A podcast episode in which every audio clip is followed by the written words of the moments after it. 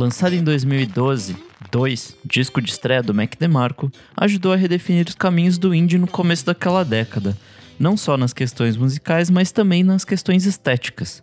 Hoje eu tô aqui com Felipe Missali, criador da Melta de Vídeos, para bater um papo sobre essa obra. Tudo bem, Felipe? Tudo jóia aí, mano. Obrigado pelo convite mais uma vez. Pô, eu sei que esse disco é importante para você, então vamos bater um, um papo sobre ele hoje. Bora lá. Quero começar te perguntando como que foi seu primeiro contato com o disco? Cara, o primeiro contato, eu acho que foi em 2012. É, eu sem querer estava no SoundCloud na época do que o SoundCloud ainda era uma, uma boa ainda é uma boa referência, mas que a gente tinha o hábito de visitar para procurar coisas novas, né? Eu lembro de cair numa mixtape. Esse termo também é meio estranho ainda, mas hoje, né, não faz mais sentido. Mas eu caí numa mixtape do Kevin Parker do Tem Impala. Que ele colocou uns sons que ele gostava, que estava ouvindo na época, assim. E eu deixei rolando, assim, eu lembro claramente, assim, de tá, de deixar no meu quarto, tenho aqueles gradientes estéreo, assim, que era do meu pai, dos anos 70, e tava rolando, assim, a, a playlist. Eu fui escovar o dente, assim, no banheiro e escutei entrar aquele primeiro acorde de Old to Viceroy, que é aquele acorde bem aberto, assim, bem, né, brilhante, assim. E eu tava escovando o dente, assim, fui ouvindo, ouvindo, ouvindo. Falei, caralho, que legal isso, né? A textura, o som, o brilho, né? O tipo de mixagem do, do, do som, assim. E aquilo me encantou, assim. Eu lembro que eu terminei de escovar o dente, voltei, assim, e voltei a mixtape para ouvir de novo essa música, assim. Falei, caralho, isso aqui é um hit já, né? mesmo, mesmo sem sem saber quem era direito, assim, eu fui procurar ali depois na descrição do vídeo, né, que que era, assim, demorei para achar e tal. E aí comecei, conheci, né? Vi lá o nome Mac DeMarco e comecei a pesquisar, enfim, foi o primeiro contato, foi esse. Nossa, o meu, eu não lembro, acho que foi, sei lá, vendo essas, tipo, Pitchfork da vida e tal, sei. porque ele deu uma boa hypada ali um pouquinho antes do, do disco, uhum. e aí uhum. quando lançou foi meio impossível não ouvir, assim. Ele meio que tava em todo lugar. E sei lá, tipo, apesar do, de no fim do ano, né, no final do... Sempre tem aquelas listas de melhores, não sei o quê ele ter aparecido em várias, ele, ele tava mais lá pro fim, assim, né? Ele não foi, tipo, um dos primeiros coisas do ano, ele foi, tava, sei lá, tipo, uhum. 40, 30 e tantos. Mas foi um disco que sobreviveu muito melhor que vários dos outros que pegaram lugares mais altos, assim. Sim. Eu acho isso, tipo, muito, muito divertido desse disco. E acho que talvez tenha um pouco a ver com o processo de mixagem que você falou, assim, tipo... O, o Mac DeMarco, né? Ele grava tudo em fita mesmo, né? Tipo, ele tem uns equipamentos mega antigos. Isso. E, tipo, tudo analógico. Então, acho que esse brilho, tudo isso que você falou, vem muito disso, assim. É, eu, eu acho que é interessante porque, assim, eu acho que começou a formar ali uma estética, né, de, de acho que começou a popularizar essa coisa de você ter uma interface em casa e, e começar a usar isso, né, você fazer esse self-record, criar esse, esse, esse gênero que é bedroom rock, sei lá, lo-fi, alguma coisa assim nesse sentido. E acho que fez muito sentido ali naquele momento vira esse disco que ele é um cara que é, ele preza pelo tosco, né? Mas é um tosco, mas não é, é, é bem acabado de certa forma, não é proposital, não é. Eu acho que ele é mais ele canastrão tinha. do que tosco. É, pode ser. Eu acho que ele é mais é, é, brincalhão, né? Sim. No sentido de vou experimentar aqui, ver que isso aqui, essa guitarra é fodida mesmo. É, vou usar um, um hack Alesis com som de coros dos anos 80, sabe? Vou pegar pelo cafona, ao mesmo tempo é rock. E ele é um cara que declaradamente tem um gosto meio suspeito, assim, no sentido de, de ouvir rocks, né? Tipo, eu, às vezes quando eu tô num Uber, assim, você escuta na Alfa, assim, você fala, pô, tem o Mac DeMarco bebe muito algumas coisas, assim. ah, é né, aqueles rock escuta, de assim. papai, assim. né? Os anos 70 e 80, é, assim, exatamente. é bem essa vibe. É muito essa vibe, assim. Só que ao mesmo tempo tem um. A, a música pode ser um pouco colada nisso, mas esteticamente, ou ali, né? Tem aquele som que, que é, pra época, eu acho que era meio diferente, assim, de estar tá com esse som de fita mesmo. De, eu acho muito característico. Eu lembro que eu até tentava copiar na guitarra, assim, quando eu tocar, que era esses, esses entortadas de braço, assim, né? Quando você dá um acorde e empurra o braço para frente e a guitarra faz quase um som de alavanca, né? Que faz aquele plum, que ela é dá tipo aquela um bend, só que em vez de ser na corda, na, no braço da guitarra, tipo isso. Isso. E ele dá aquela semitonada, assim, que fica esse som, parece que é, é muito do shoegaze essa coisa, né? Uhum. De ficar usando a, a, a, alavanca da guitarra, assim, fica esse som quase etéreo. Então eu acho muito. Acho que essa química que ele conseguiu de, de, de som, assim, né, nesse disco foi muito. Acho que ele foi muito agraciado ali naquele momento de, de conceber isso, né? Fora isso, tem uma simplicidade na cozinha, assim, tipo, bateria e baixo são as coisas mais simples, assim, é muito acompanhamento mesmo. E onde uhum. ele vai brilhar mesmo é, é na guitarra. E sei lá, tem uma coisa meio Mark Knopfler, assim, meio. Isso. Porque eu acho que até inclusive ele que toca todos os instrumentos, né? Sim, né? Disco... Nesses primeiros discos, sim. É, então ele faz, eu acho que ele é um mediano ali na bateria, tal, no baixo, mas ao mesmo tempo eu acho assim que foi uma coisa que eu fui muito crítico na época, assim, quando ele começou a usar teclado, né? Eu sempre achei ele um puta guitarrista, assim. É, é acho que é mais o segundo disco, né? Que ele vai para esse campo um pouquinho mais de synth e tal. Isso, isso. Ele começa a colocar aqueles synths e ele toca mal o synth, ou ele tem pouca cadência, assim, no piano. E eu falava, porra, ele era um puta guitarrista, ele, ele faz umas coisas muito diferentes, assim, muito abertas e tal. E ele começou a entrar nessa onda do synth, e as músicas foram fazendo sucesso, tal, foi dando certo, mas era uma música muito simples, assim, né? E eu, naquela minha sede de fã, falei, putz, eu queria ouvir ele tocando guitarra, né? Queria ver ele ali fazendo aquilo lá, e não rolou. É, eu tava vendo uns vídeos sobre ele, assim, sobre a guitarra dele, e é engraçado, porque, tipo, ele tem uns acordes normal, sei lá, tipo, os power chords, uhum. aí do nada ele mete, tipo, uns, uns acordes de jazz, aí tem uns acordes abertão com uma nota só, tipo...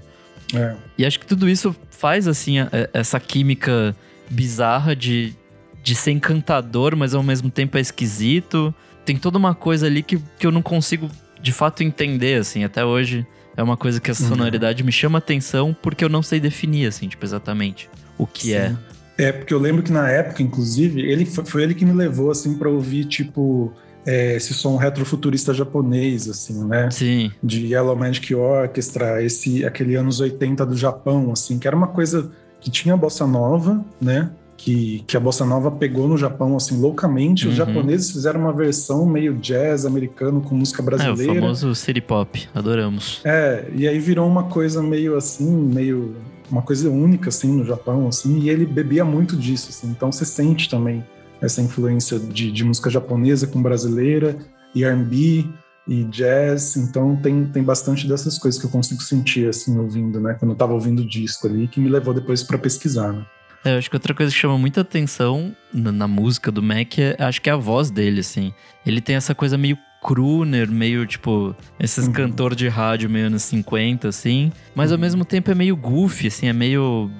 Sim. Sabe aqueles filmes anos 80 onde o, o, cara bobão é tipo o cara legal, assim? Eu acho que tem um pouco disso no, nesse personagem que ele cria, Sim. principalmente nesse primeiro disco. É, ele tem uma coisa meio de volta para o futuro, assim, McFly, assim, né? De Sim. ficar meio com essa voz, essa impostação, e ele tá sempre cantando. E eu lembro isso era muito curioso, assim, porque eu sempre achei o rock muito triste, né, nessa época, assim.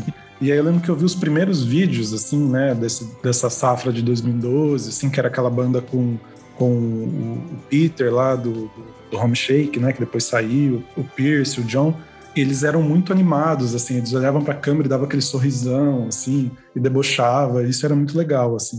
E acho que ele co conseguia colocar isso na voz, né, ele fazia aquela voz grossa, imitava, e, e, ele sempre foi uma pessoa muito bem humorada, com piadas, assim, o show é muito divertido, né? Sim, e os shows sempre foram muito bons. É, então acho que isso que ele carregou muito essa coisa de. Ele é um showman nato, assim, né? Ele consegue entrar num palco e rebolar lá e fazer de tudo e você sai feliz. É um show, um show muito gostoso de ver, inclusive. Assim. Bom, já que você citou o vídeo, acho que a uhum. gente pode ir para Odd to Viceroy, que é um vídeo todo estética VHS, velho, assim. Eu sei que isso te inspirou a fazer a Melted, então Primeiro é. quero que você conte um pouco dessa história da Melted, do começo dela e, e de como esse vídeo, assim, te inspirou para fazer essas coisas. É até curioso, porque eu acho que o que me levou para o Vaporwave antes, né, que depois me levou a Melted, foi justamente antes de ter escutado o Mac DeMarco, ter ido procurar a, a música que eu tinha ouvido ali naquela mixtape do Kevin Parker, e aí eu vi aquele vídeo que é de um cara chamado Jasper Baidala, se eu não me engano. E aí eu fui atrás desse, porque eu pirei no vídeo, né? Eu achei aquele recorte de VHS era uma época que não tinha filtros, né, no Instagram, de essa coisa que você colocava coisa de VHS, não existia. Então o que, que eu fiz? Eu fui tentar emular um filtro, né?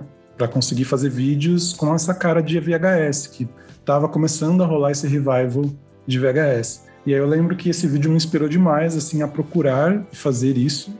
E aí eu fiz esse filtro efetivamente, né, esse overlay assim para usar em cima de qualquer vídeo HD.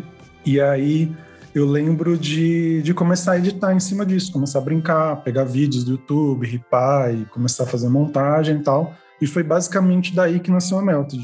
Sendo bem, bem sincero, assim, foi, foi, foi nesse ponto que, que rolou essa, esse insight de fazer uma, uma coisa de, de vídeo, assim, de fazer essas montagens e colocar esse filtro. Tudo era uma desculpa para usar esse filtro, que eu queria usar, assim. É, qualquer coisa eu vou pôr esse filtro. Ah, eu vou pôr esse filtro. É tipo quando você compra um pedal de guitarra novo, uma coisa Colocar que você quer tudo. enfiar. É, foda-se. O pedal é meu, eu enfio onde eu quiser.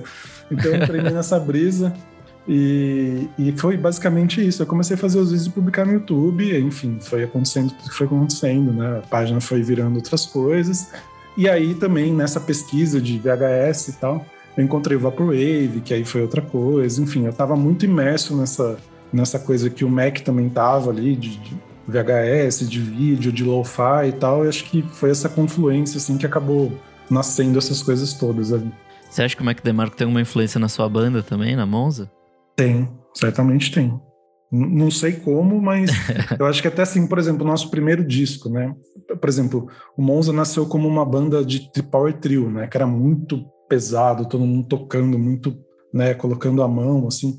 E acho que tanto que o nosso primeiro disco, quando a gente foi gravar e remodelar as músicas, é um disco muito limpo, assim. Uhum. E essa limpeza, né? Foi uma época até que eu falei, eu não quero mais usar pedal, não quero usar distorção, não quero usar overdrive, não quero usar mais nada, não precisa. Quero tocar limpo, assim, sabe? Eu fiquei com essa coisa meio de, é, vamos tocar limpo, vamos tocar aberto e tal, e foi, foi basicamente daí. Inclusive, eu, eu até na época, eu fui atrás da- de montar uma guitarra parecida com a do Mac, comprei um captador que, que vem na, na, na Taisco, que é essa guitarra japonesa dos anos 60, que se vende em supermercados, né? Ela tem um som muito característico, né? É uma guitarra muito vagabunda, assim, né? É, Faz parte do charme. né? É, realmente vendia no supermercado, assim, era uma coisa que você pegava da prateleira Caralho. e levava para aprender a tocar, assim, né? E aí essas guitarras têm um som muito característico, porque ela é um som de madeira compensada, ela tem um captador, ela ressoa muito. Então, ela é uma guitarra difícil de tocar, ela é dura, né? Então, ela exige toda uma, uma, uma, uma coisa que, que é muito específica tocar aquela guitarra, por exemplo, assim, né? Tem outras bandas que usam essa Taisco, acho que o Mudhoney usou um tempo. Meu Deus. Uma outra banda que eu gosto muito que chama Duster, É, pros é- noise deve resolver bem, né? é, ela tem um som muito característico, assim, que eu acho muito, muito legal de ouvir, assim, né? E acho que outra coisa que, que vale a pena falar é sobre a capa, né? Em uma entrevista ali pra, pra Moiba, em 2014, se eu não me engano, ele falou que ele se inspirou no Harumi Hosono, no Hosono House de 73, que liga nessa coisa do city pop. A foto da- dessa capa do, do Hosono é tipo meio uma, uma foto em preto e branco com as letrinhas em azul. É- e é basicamente isso. E aí também é bem parecida com uma capa do Bruce Springsteen, o The River, de 80, que também é essa mesma coisa, essa estética preto e branco e, e a letrinha em azul, assim, é tipo a mesma fonte, assim, é bem, bem divertido. É, essa foto também eu acho icônica, assim, é... eu Acho que são essas coisas, essa construção de coisas que, que acho que você vai juntando, você vai falando assim, porra, é genial isso aqui, né? E super reflete, né, quem ele é e, e a É. vibe do disco, assim. E, e eu, eu vejo até hoje, assim, às vezes quando eu vou tirar uma foto, assim, com alguém no Instagram, assim, eu, eu geralmente faço assim, né? Eu também, sinal de, para cima. o, o Vzinho, assim, né? Que é meio de, de vitória, assim, né? Então eu acho, eu acho muito legal. Acho. Pelo menos pra mim pegou muito essa coisa do, desse dedinho levantado. Enfim, é uma- eu acho uma capa icônica, assim. Pelo sorriso dele, pela descontração ali no momento, acho uma foto ótima. Bom, acho que agora a gente pode conversar sobre algumas faixas. O que, que você Uhum. traz como destaque entre as 11 faixas do disco? Que eu particularmente gosto, o de Viceroy é, é, É clichê, mas enfim, é, não tem como. É tipo um Smell Like Teen Spirit, assim, é meio uma faixa que. Uma faixa do. Pega o disco inteiro e abre pra tudo, assim, né? Acho que foi uma coisa que dali mudou muita coisa pro resto, assim, né? Pro mundo ali. Então, eu chutaria que é uma faixa muito importante, eu particularmente amo ainda. Às vezes escuto eventualmente. Eu gosto de uma que chama Annie, Ah, Também. ele é muito boa. eu não gosto muito de Still Together, Não sei porquê. Cara, eu gosto. E esse momento no show pra mim foi maravilhoso, porque o, o Together dele é. sai meio esquisito, né? Ele fala tipo um Together. Então, é. tipo, todo mundo cantando meio errado, assim, no, no show. E ele comprando a pira. Foi, tipo, muito engraçado, assim. Eu fui. No, uhum. Acho que ele veio em 2014, naqueles shows no Sesc. Sim. E aí, tipo. A galera curtindo demais, assim. E ele cantando essa parte meio que errada, assim, tipo.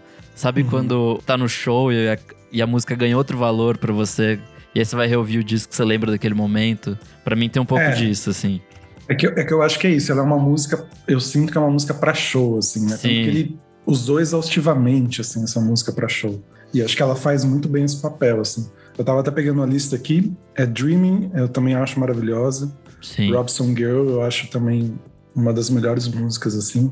E My Kind of Woman é uma música que eu gosto muito de tocar. Quando eu tô. É uma música violão, de amor lindíssima, assim. né? É.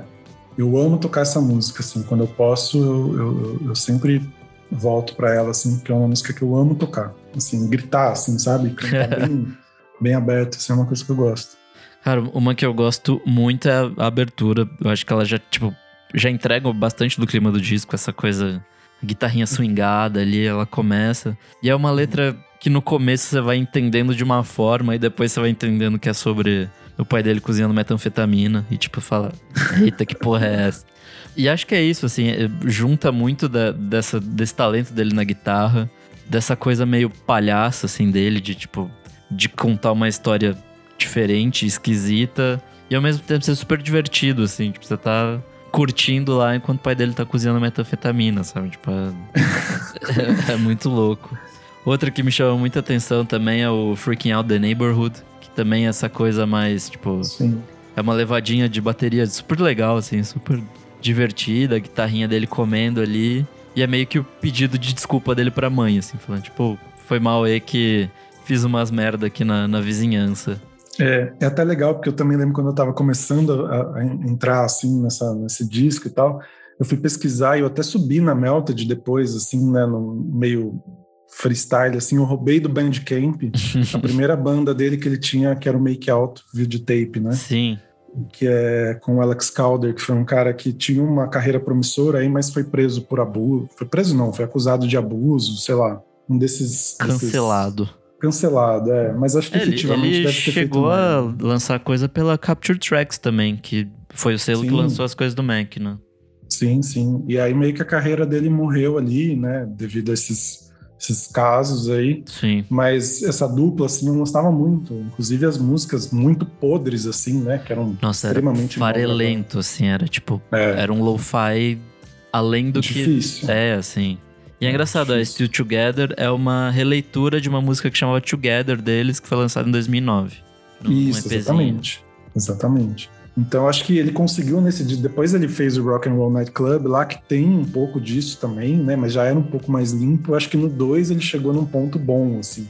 No equilíbrio entre clareza musical, né? Clareza de áudio, né? De, de música mesmo, de estar tá mais firme, estar tá mais sólida, começo, meio fim, refrão. Então acho que ali ele acertou bem.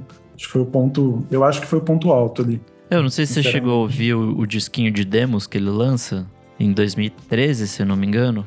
É, é, basicamente as músicas do 2, só que numa versão make-out videotape, assim. Tá, tipo, muito tosco, é. muito mal gravado. Tipo, eu não sei o quanto o make-out videotape era uma escolha estética e o quanto era só, tipo, a gente é pobre, não tem dinheiro para comprar nada e mesmo assim quer soltar. Eu acho que é um pouco dos, dos dois, assim. Eu acho que ele era um cara quebrado, assim, de certa forma. Um moleque, assim, né? Sim. Tipo, sem trabalhar, não, mas eu acho que vem, vem um pouco disso. O 2 é muito legal. Eu acho que essa, essas gravações são, são pré-gravações, né? Acho que ele são é, prés que ele gravou em casa, assim, e depois soltou isso como uma.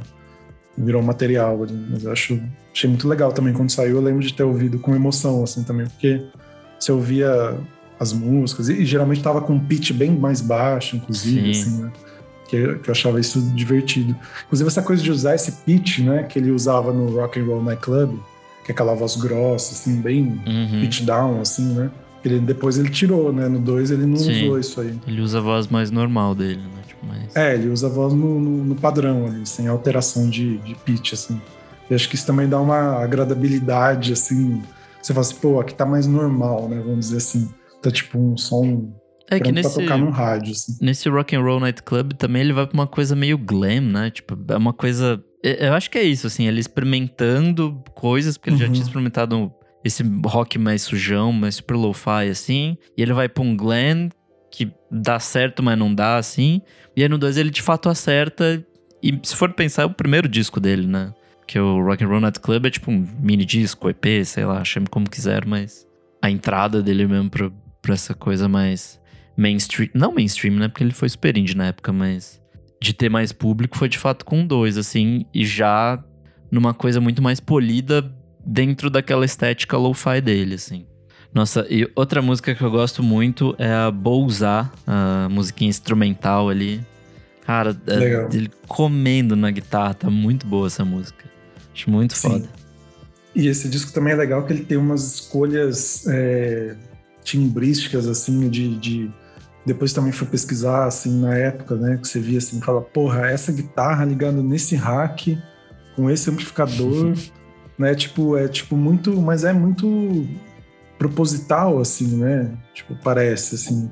É, eu acho que tem eu esse acho... cuidado de produtor mesmo, né? Tipo, porque no fato, é, de fato foi porque ele, ele foi um cara que sempre negou, assim, né? Pelo menos em algumas entrevistas que eu vi, ele nega essa coisa intencional de usar aparelhos, usar efeitos, usar coisas. Ao mesmo tempo, hoje em dia, você vê imagens assim do, do home studio dele em Los Angeles, é tipo forrado de coisas. Sim, é assim, gigante. Né? Então você fala assim, bom, não é, não é que ele não pensa nisso, né? Talvez ele não tivesse dinheiro na época para usar algumas coisas, mas eu acho que ele se amarrou muito nisso. Assim. Ele nunca foi um cara que, mesmo com grana, falou assim: não, agora eu quero entrar num estúdio aqui e fazer um puta disco. Não. Ele continuou fazendo em casa para sempre, assim, né? Acho que ele dá uns retoques e tal aí por aí, mas o grosso mesmo do trabalho braçal ali é gravar em casa e sair com, esse, com essa cara mesmo. E eu acho que isso é legal, assim, de, de, de, de entender que é o processo dele, faz parte do processo dele gravar em casa e que as músicas saem às vezes pequenas ali uhum. e, e depois você vê no palco essa música pequena funcionando, acho que é muito legal também, né? É, inclusive, eu acho que o Saladez, que é o, o, segundo disco dele, teve uma história assim, ele pegou tipo adiantamento da, da gravadora para gravar e aí, sei lá, ele foi torrar a grana no Japão e gravou meio que em casa, assim, tipo, num hotel, uhum. assim, sabe? Levou os equipamentos e gravou lá. E ainda Sim. mais juntando com essa história da guitarra que você falou, faz sentido também, dele, tipo...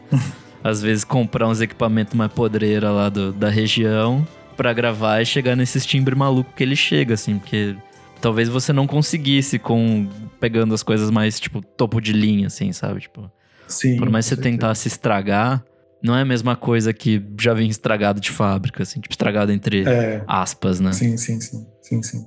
É, eu tava lembrando aqui, acho que ele, e ele também, acho que o Conan no Mocassin é uma, é uma inspiração muito grande pra ele. Sim, com Conan, certeza e o Kona é uma pessoa assim também, né? Que grava no tel, assim, grava com a guitarra espetada em linha, assim, né? Ele não se dá nem o trabalho de colocar no amplificador, assim, né? Depois vê o que, que faz e soa fudidamente bonito também, assim. Então, eu acho que vai muito do, do bom gosto ali, né? De falar assim, bom, eu vou usar, vou espetar uma guitarra em linha, mas eu vou saber usar essa guitarra em linha, sabe? Que acho que essa é a graça também. E o charme. Né? Bom, acho que outra coisa que vale a pena falar foi que na época surgiu copycats, né? Cópias de Mac DeMarco pra um caralho, assim, tipo. Você lembra de alguma que te chama atenção da época? Cara, nossa, tem muita. Bom, Boy Pablo, acho que é uma coisa. Sim. Saiu ali bem juvenil, acabada ali, que é que, é, que ainda resiste até hoje, né? Acho que mantém ali. Mas tem, putz, cara, tem muita coisa. É, pra mim o Home Shake, que era um cara que tava da banda dele, né? Tipo, é que o disco dele, principalmente o primeiro, é uma coisa meio tipo wannabe jazz, assim, só que nesse Sim. esquema lo-fi. Uhum. É, mas era muito legal. King Cruel é que acho que para mim eles são mais ou menos no mesmo tempo, né? Mas eu acho que uhum. tem um pouco disso, do, dessa coisinha meio tipo experimental lo-fi no som do King Cruel. Não sei, talvez Alex G também. Eles começaram mais ou menos na mesma época, né? Então. Uhum. Eu tava lembrando aqui, tem um cara que é um, que é um, um, um moleque que eu gosto muito, assim, chama Michael Sayer. Não conheço. É, que é, assim, mama completamente ali. E eu acho que tem, ele tem um disco que eu gosto muito, assim, que é, é bem influenciado. Um outro cara que chama Hector Gachan, eu tava pesquisando aqui, Hector Gachan também, que são pessoas muito pequenas e tal, mas eu lembro uhum. que quando eu tava procurando esse tipo de guitarra mais mellow, assim, mais para esse canto mais preguiçoso e tal, assim, esse tom de voz, assim. Eu pesquisei, mas o Michael Sayer, eu lembro que foi muito, foi muito bacana na época, assim. Ele é um moleque que faz umas músicas bonitas, assim, tem, tem melodia bonita. Que acho que eu acho que isso é uma coisa que o Mac, por exemplo, consegue muito bem, assim, né? Porque na, eu lembro que na época era um rock muito sem melodia, assim, muito às vezes sussurrado, cantado, ou, ou pobre mesmo de melodia. Eu lembro que o uhum. Mac chega cantando melodias bonitas, assim, sabe? Altas, desce, dinâmica e tal. E isso foi muito bacana de ouvir na época alguém cantando de verdade, assim, né? Pensando em melodia. Não era aquele rockinho lá meio. Sabe? Tinha melodia mesmo, assim. Então eu achei isso, na época, eu achei gostoso, assim, de ver esse refresco de, de ter uma coisa para cantar, sabe? Eu acho que é importante. E acho que foi toda uma galera que veio junto, tipo Real Estate, é, Exatamente. É, Best Coast, toda essa galera que meio que tava recuperando uhum. esse surf rock, assim. Que é bem isso, isso né? É, tipo, totalmente cal calcado na melodia, nessa coisa de voz, assim. Então, uhum. acho que, que de fato foi um revival da canção, assim, né? Tipo, eu lembro também, também de, de, prestar atenção em outra coisa que agora eu estava falando aqui, que é essa coisa de pensar em três vozes, né? Era uma guitarra base, uma guitarra fazendo. Ele criava é, licks de guitarra muito que se complementam muito, assim, né? Uhum. E pensava em, em, melodia vocal. Então ele tinha três, duas vozes melódicas e uma base, assim, né? E elas cruzavam muito bem, assim. E ele já tinha, com a pouca idade e tudo mais, uma visão de falar assim, pô, Agora essa guitarra para de tocar, eu canto, depois essa guitarra volta, sabe? Ele tinha uma visão de produção musical, assim, que é tipo, as coisas não conflitarem o tempo todo, assim. Então, não, isso é uma coisa achava... difícil de fazer, assim, tipo. Pois é, para quem tem a idade dele, Sim. né? Eu acho difícil, porque geralmente você quer tocar tudo ao mesmo tempo, assim. Você quer botar, pô, isso aqui tá bonito, vamos deixar a música inteira. Não, né? Ele tinha esse cuidado de recortar, de tirar as coisas, e aqui essa guitarra faz uma frase, aí eu paro que é uma coisa do jazz, né? De respeitar Sim. os espaços, de deixar espaços abertos para outros instrumentos. Então eu achava isso também bacana, foi uma coisa que me deu uma visão musical também, né? Na época, assim, eu lembro de, de entender essa coisa, pô, aqui eu paro de tocar, né? E aí vamos ver o que vai acontecer, deixa outro instrumento bater ali e tal, para nada conflitar, ficar tudo harmonioso ali. E eu falei, pô, legal, aprendi bastante com isso aqui, assim, foi, foi, foi legal. Bom, então, dito tudo isso, Felipe, é, quero que você dê uma nota para esse disco e defenda seu TCC do porquê dessa notinha. Cara, eu vou ser. Eu vou falar que é 10, porque eu não acho que. Eu acho que nenhum disco merece ganhar pouca nota. Assim. Afinal, a gente trabalho. tá no Clássicos, então já mereceu um programa nota 10, tá certíssimo. E eu acho que um clássico é um clássico, justamente, é o que eu te falei no começo. Eu acho que o que ele fez foi botar um ponto ali na história uhum. de falar assim antes disso depois disso. Então eu acho que o poder que, que, que esses clássicos têm é isso, é 10. Para mim é 10. Não tem que defender. Né? clássico é clássico, não se discute. E é isso. Bom demais. Bom, acho que eu daria 9 porque apesar dele ser um disco curtinho, eu acho que ele podia ter uma música a menos, talvez. Ter ali 10 musiquinhas, bater menos de, de meia hora e aí fechava redondinho, assim, fechava Perfeito. Mas, puta, esse disco foi isso que você falou, assim, ele, ele mudou a, o rumo do indie ali, ele influenciou muita gente. E agora pensando, vou dar 9,5 só porque ele ajudou a criar a Melted. Então, assim, já, já vale meu meio ponto só por isso. E é, é pensa em quantas coisas ele não abriu aí pro mundo, né? Não só pra, pra musical, pra tudo, acho. Acho que é, que é isso mesmo. Vai para além. Acho que quando um disco tem esse poder de mudar a geração, assim, de mudar um conceito todo, uma era, eu acho que é, é, é basicamente é isso. Bom, Felipe, muito obrigado pela participação aqui. Agora é seu espaço para dar as arrobas, falar da Melta, de novidades, falar da Monza. O que, que, que, tem de novidade por aí?